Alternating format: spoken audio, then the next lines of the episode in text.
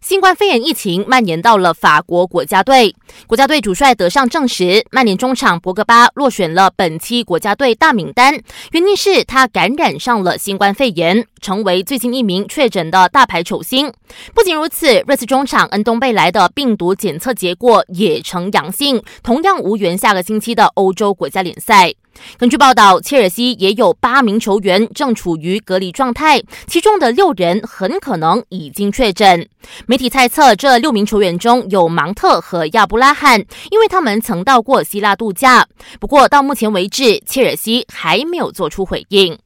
AC 米兰和伊布的续约谈判拉扯了好几个星期，尽管经纪人一再否认，但最新消息说，伊布其实早就已经和 AC 米兰达成协议，将续约到明年六月，年薪调涨到六百万欧元。祖云杜斯宣布以先租后买的方式从沙尔克零四签下中场麦肯尼，这是新任主帅皮尔洛入主后敲定的第一笔引援。想要观看更多更精彩的体坛动态，尽在 Astro。